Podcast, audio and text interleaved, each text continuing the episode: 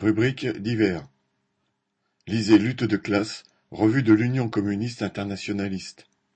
Au sommaire du numéro deux cent trente, mars deux mille vingt-trois. Réforme des retraites, vers un réveil de la combativité ouvrière.